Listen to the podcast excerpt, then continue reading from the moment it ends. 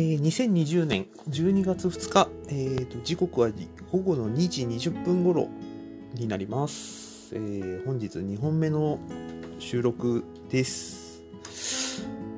まあそんなにあの1日何本もやりません。うん、たまにです。本当にたまににしようと思います。っていうのも、えー、昨日夜、夜というかまあ夕方ですね、あの、ミスターチルドレンのニューアルバムを買いまして、えー、昨日ちょっと帰るのが遅かったので、えー、あんまりちゃんと聞けなかったんですけど、今日は午前中、もうエンドレスリピートで聞きまくっております。いやー、いいですね、今年。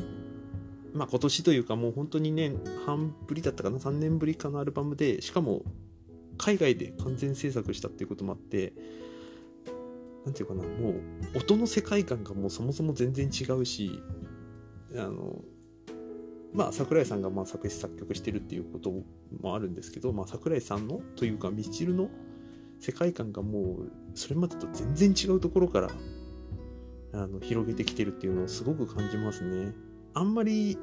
なんていうかな、もうロックバンドっていう感じがしないっていうのがあって、なんかそんなのずっと聞きながら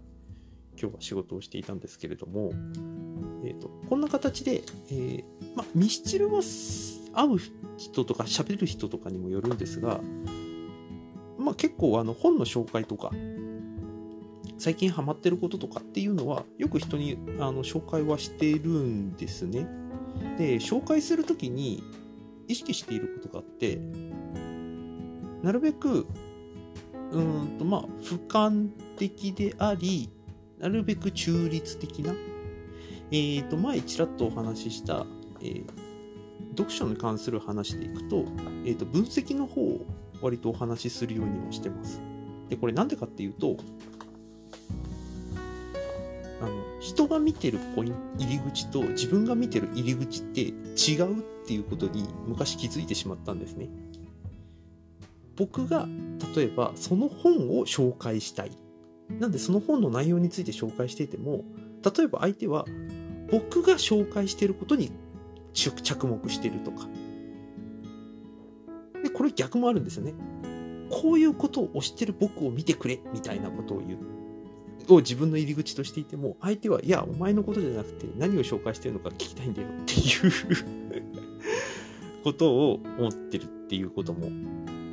あったしまあ皆さんちょっと振り返ってみるとおそらくそういうケースがほとんどじゃないかなと思ってるんですね。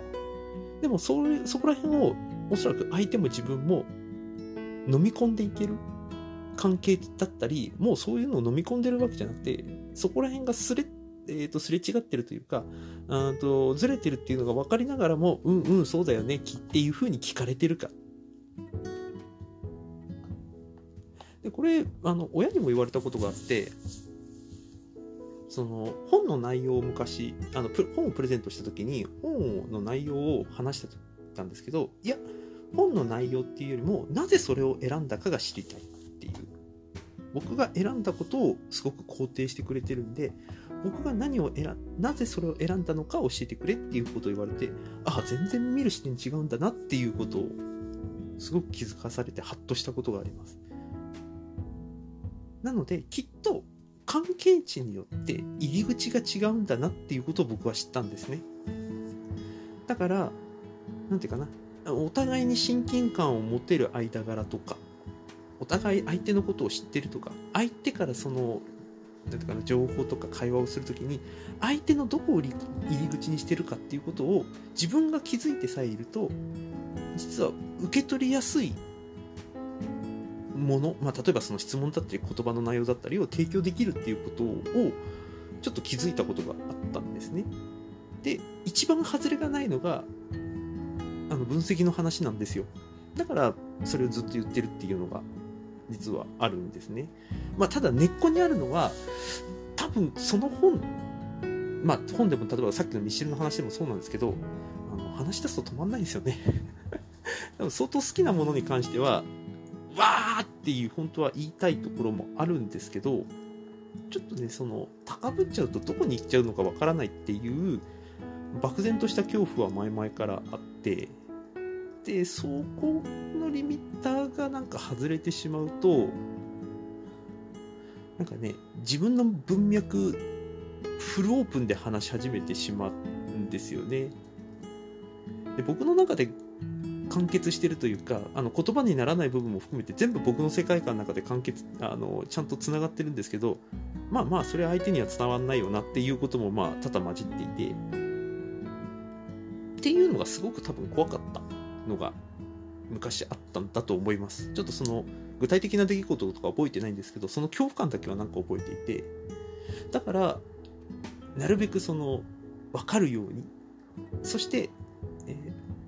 自分がそれを、え、っと分かるようにっていうことでちょっとずつ積み上げ型にしていった結果、え、っと現在の僕があるという感じですねなのでよくその話す内容が分かりやすいとか進め方が上手とかって言われることあるんですけどそれはおそらくうんと相手が欲しい情報を僕が提供できてるからなんですね。で結局それがだんだんイコールになってくるんですね僕が紹介することっていうことと。で当たり前ですけど僕もその紹介するもの例えば、えーと、何かを話す時にその紹介するものとかエピソード自体に僕の意思は込めてはいるんですよ。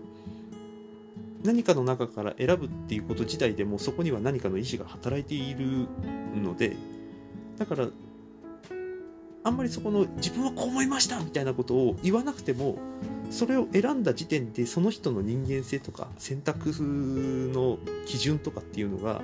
僕はすごく重視はしているので全然その感情が込められてなくてもっていうか感情がはっきり見えなくてもそこは全然構わない人なんですけど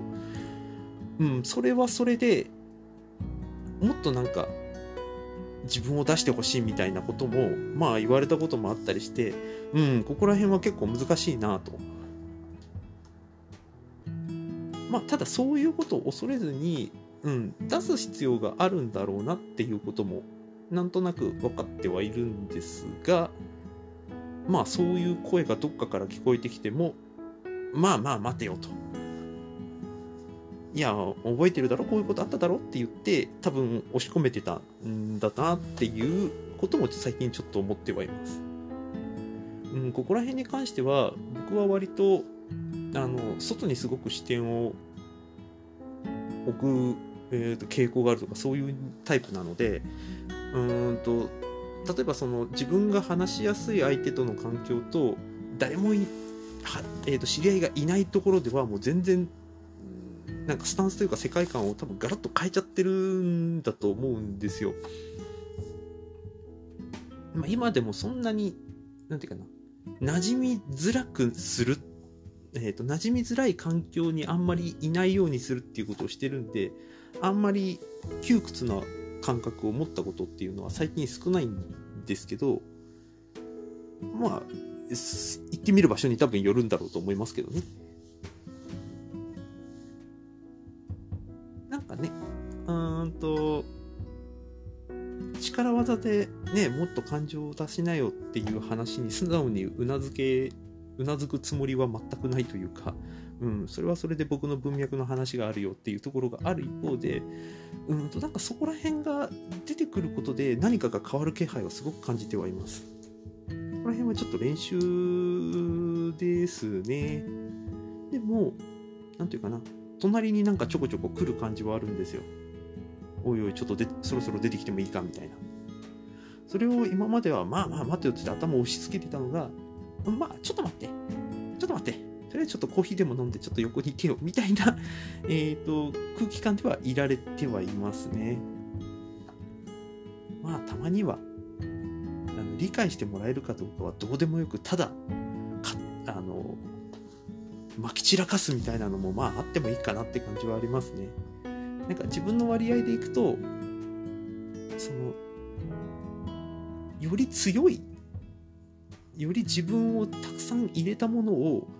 えーと、広く浅くまき散らかすみたいな感じの状態かなと。今まではねあの万人が聞いてもある程度ほうほうなるほどっていうようなことを意識はしていて、まあ、当然物物とか内容とかね例えばお酒飲んでたらとか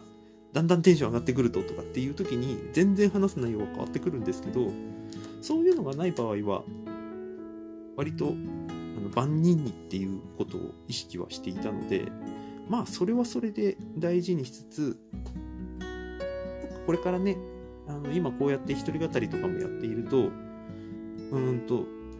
まだ浅い部分であるんですけど頭の回回転がどんどんどんどんアウトプットの方にぐるぐる回っていく感じは確かにあるんですよ。でそれが、えーと、次のインプットにつながっていってみたいなことに多分なってってる状態なんだと思うんですね。だからもう少し自分でそれをブーストさせたいっていう思いはあって、うんとそこは予定の問題なのか、自分のその意識の問題なのか、それこそ生活改善の問題なのかっていう、なんかもうそういうフェーズに自分の中では入ってきてる感じですね。というわけで、なんかこんな話を、えっ、ー、と、毎日2、3分やってると、絶対途中で、あの、うまくいかないだろうなっていうのがあるので、えっ、ー、と、次あたりは、グダグダなやつを やりたいなと思います。というわけで、えっ、ー、と、今回はここまでとします。